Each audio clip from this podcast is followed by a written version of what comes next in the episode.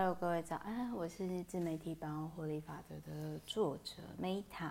那么在今天呢，日本的森林哲学哦，就是当代日本大师梅原猛，那是我的艺名叫 Meta 嘛，我就想说，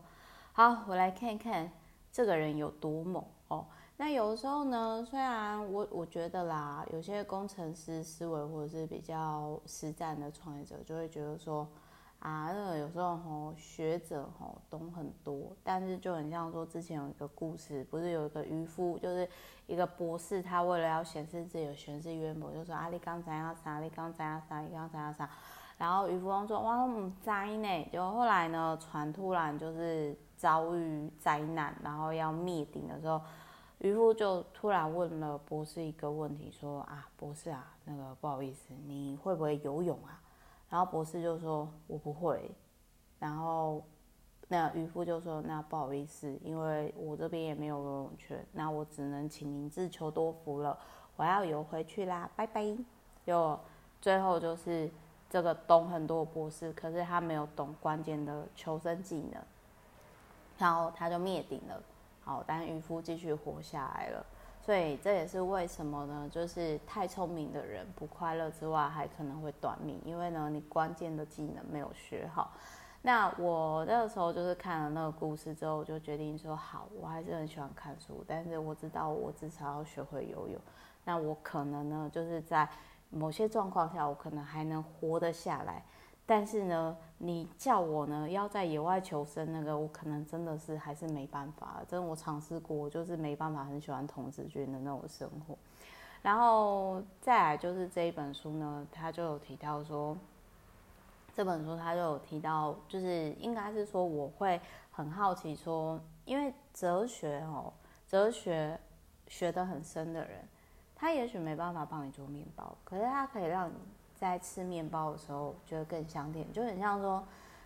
，Meta 在前一本就是讲那撼动世界的植物嘛。也许你以前你不知道番茄的故事，可是你现在在吃番茄的时候，你就可以知道说，哇，原来曾经有人因为利益、因为税的问题、因为法律的问题，然后为了他争夺什么，他到底是植物还是还是蔬，呃，他到底是蔬菜还是水果？然后原来这么好吃的东西，它是从美洲大陆引进，少数引进来，不是从我们那个，就是反正就是像那个我们伟大祖国中国都很爱呢，说啊什么什么东西都是我们发明的，都是我们传过去的哈。那番茄刚好是颠倒过来，它刚好是美洲进来的。好，这边提得远了，我心我心里就好奇说，这么学识渊博的老阿伯，他在看事情的时候，他到底看多远？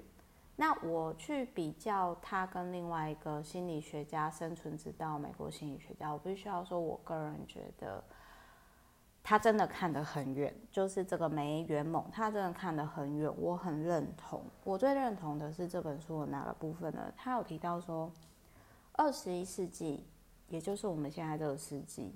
就是有必须面对的三大危机。第一个是核战危机。你看奥本海默出来之前，人家就看那么远了。再来啊、我觉得可能也是因为他们有广广岛之海啦。再来第二个是破环境破坏的危机，那我觉得是从核能延伸出来的。然后再第三个是精神崩坏的危机，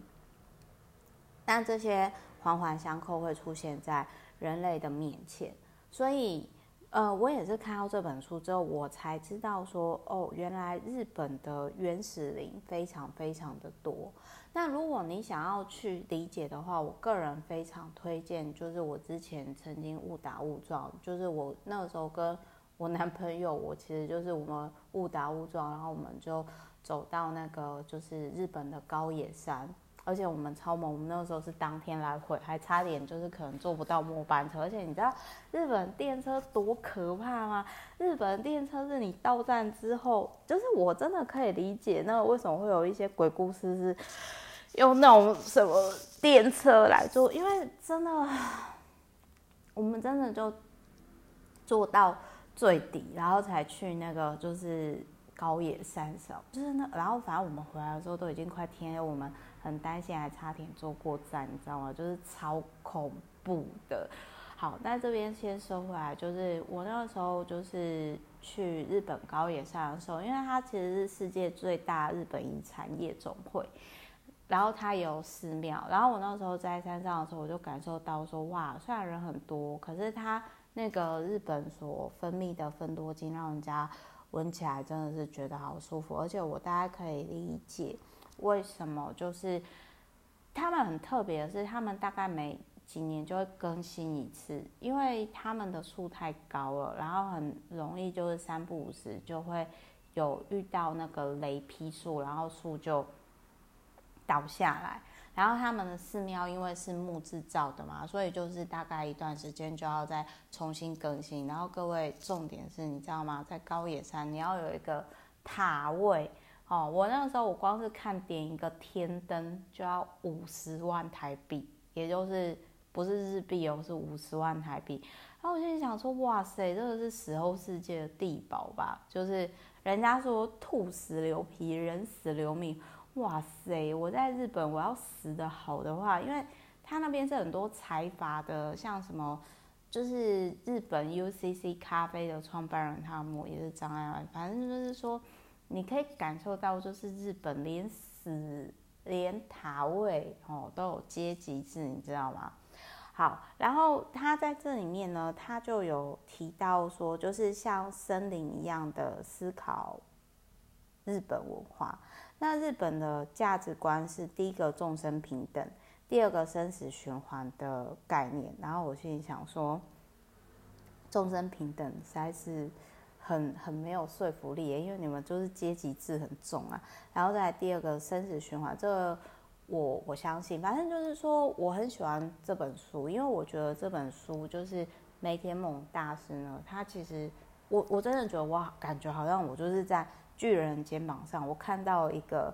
也许对于我赚钱或者是生活上没有没有实质上帮助，但是他洗涤了我的心灵，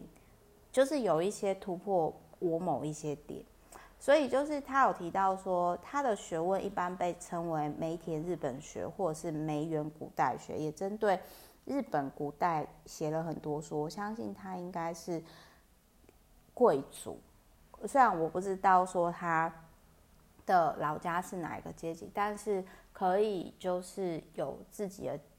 架构观跟底蕴，他一定是贵族。我可以从他的文字上感觉得出来。那他还有提到说，日本的神道观就是不限人类才能转世再生，就是他们也有就是熊啊、动物啊也都是神灵，所以这或许也可以解释为什么他们会供奉那个类似狐仙。那他还有提到说呢，就是他这里面也有提到说，就是希特勒曾经把尼采全集送给墨索里尼。那我想要理解，就是说，我是在这本书里面，我才理解到说，尼采的思想是在战后才受到法国的肯定，但是法国正是纳粹主义下的最大的受害者。那我必须要说，我这个人真的很不喜欢疯狂的尼采，甚至我觉得，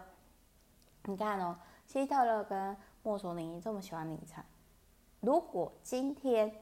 世界上没有尼采的作品，那是不是这两位不会那么疯狂，不会伤害那么多生命呢？这是另外一个角度我去思考的。那我个人不喜欢尼采，只是因为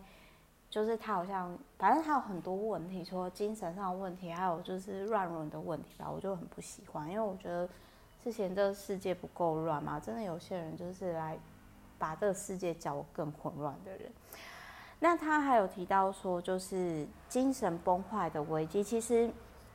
我这边我想要讲哦，就是说，呃，他有提到说，第一个核战危机、环境破坏危机跟精神崩坏危机。那核战这个我没办法管嘛，但是我个人觉得说，我人生下半场我一定会就是在环境破坏的话，我自己可以做到部分，我就会先做方案，比如说尽可能的少买东西，然后呃，就是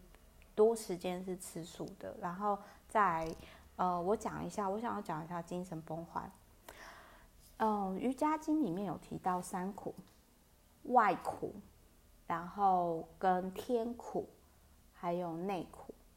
那多数人呢，就是在就是你就想象说，我们的人其实是大概应该是五十，这大概不超过五十年，才有衣食无忧、没有战争这种太平盛世的产生。那以那个太古呃什么什么经，我有点忘掉，就是说以前就是女子以七为一个循环，男子为八，所以。很少人八七五十二，很少男生可以活到五十几岁，而女生因为生小孩更累更耗能，很多女生在四十九岁以后，那个经文就没有记载，因为以前就是以生殖来判断一个人的价值嘛。啊、虽然说我其实很不以为意，就觉得说、哦，我们女生只是生育机器，是不是？所以。你要想，就是说，在以前，我们多数人是活不到四十岁的年纪，战争啊、天灾啊、兵荒兵荒马乱，我们的身体、大脑从来都没有事，就是我们的大脑、我们身体从来都不是让我们活在一个安逸的环境，但是我们现在科技发达才产生的。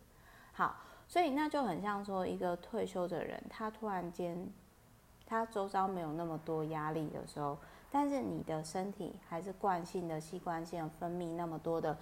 肾上腺素啊、皮脂腺素啊，那就好。我身体可能没事，但是我精神上可能出了问题，甚至可能就是说以前的痼疾，然后就是诱发出 cancer，有没有可能？有没有？这大家会不会觉得就是说，哦哦，对，好像就想到某些人、某些事情，所以。我可以理解为什么有些有信仰的人，或者是说相信无形力量的人，他比较可以更快的去走出那样的状态。那我想要讲的是说，嗯，在这一本书里面，他有提到，就是说大乘佛教对于真正的修行人，不应该是自己躲在山上修行，而是应该要入世。这个我也很认同。因为我在看到我，因为我我奶奶她也受过日本教育嘛，那她后来自己也开佛寺嘛。我也是在看到这本书的时候，我才理解到说，哦，其实我奶奶她的那个佛寺比较偏净土宗。那净土宗在日本原来是密宗，就是我也是看了这本书之后，我才去理解到的事情。那同时我也在这本书里面看到，就是说，哦，为什么我我会说。利他，或者是自利利他。那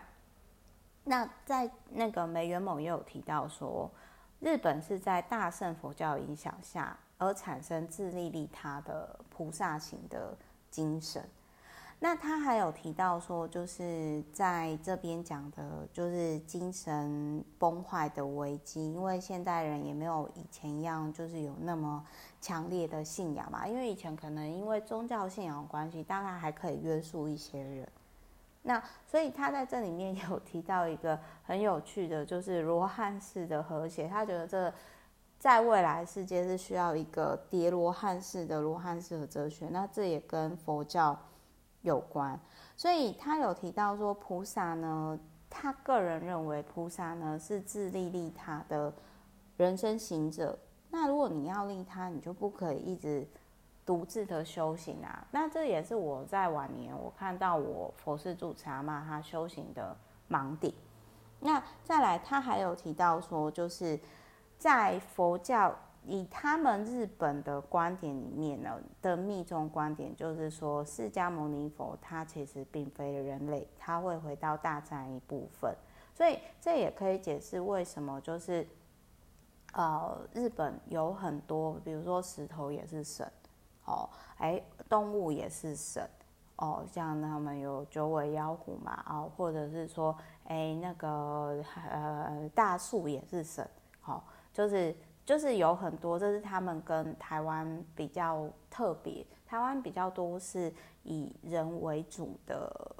那种神明嘛，但是日本就是说，呃，其实很多都可以成为，很多都可以成为神灵的这个状态哦。那我反正我觉得，就是我在看到这本书的时候，其实我就去思考说，假如这个世界呢？假如这个世界就是有核能的危机，有环境的危机，有精神崩坏的危危机，那我要先把我自己